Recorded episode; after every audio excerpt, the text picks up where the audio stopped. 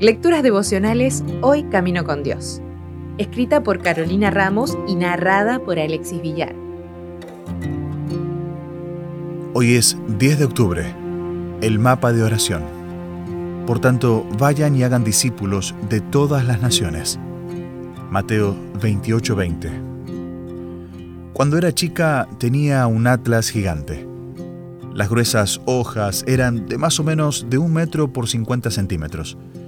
Cada página tenía una división de la iglesia y en los países se marcaban las principales producciones o industrias, además de las capitales y alguna otra ciudad importante. Dado que me encantaba la geografía, pasaba horas mirándolo. También me encantaba leer historias de misioneros, así que la misión y el concepto de iglesia mundial fueron acompañándome a medida que crecía.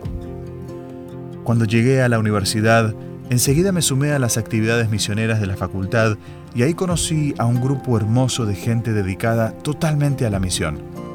El doctor Abraham Acosta y su familia se encontraban entre ellos.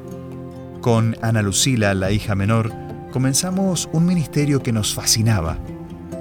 Cada domingo, bien tempranito, cuando todo el pueblo aún dormía, nos reuníamos con un grupo del Instituto Misionero a orar. Ahí presentábamos pedidos y motivos de gratitud. Los líderes de los diferentes grupos contaban algo sobre las diferentes ciudades que visitaban, cantábamos, orábamos y había una corta reflexión bíblica.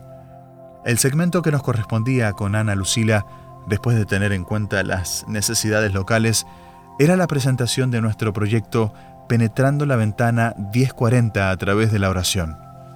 Cada domingo, mostrábamos imágenes de alguno de los países de la ventana 1040 y dedicábamos un rato a orar por nuestros hermanos de esos países, teniendo en cuenta las noticias de la iglesia en esos lugares y sus necesidades. En ese momento compré un mapa y fui marcando los diferentes lugares donde tenía amigos trabajando como misioneros. Aún lo tengo y lo voy actualizando. Contar con esa ayuda visual me resulta muy útil para tenerlos más presentes, orar más y recordar nuestra misión y dependencia de Dios y de los unos con los otros. Ana Lucila, así como cientos de jóvenes que participaban en el instituto, hoy está trabajando como misionera en uno de estos países. Hoy te animo a que puedas leer más sobre la ventana 1040 y que adoptes a un país para orar de forma particular por sus necesidades y quizá servir allí algún día. Muchas veces los misioneros están muy solos y tus oraciones y mensajes también pueden hacer la diferencia. Busca la forma de establecer contacto personal con ellos y verás qué rico intercambio te dará. Si desea obtener más materiales como este, ingrese a editorialaces.com.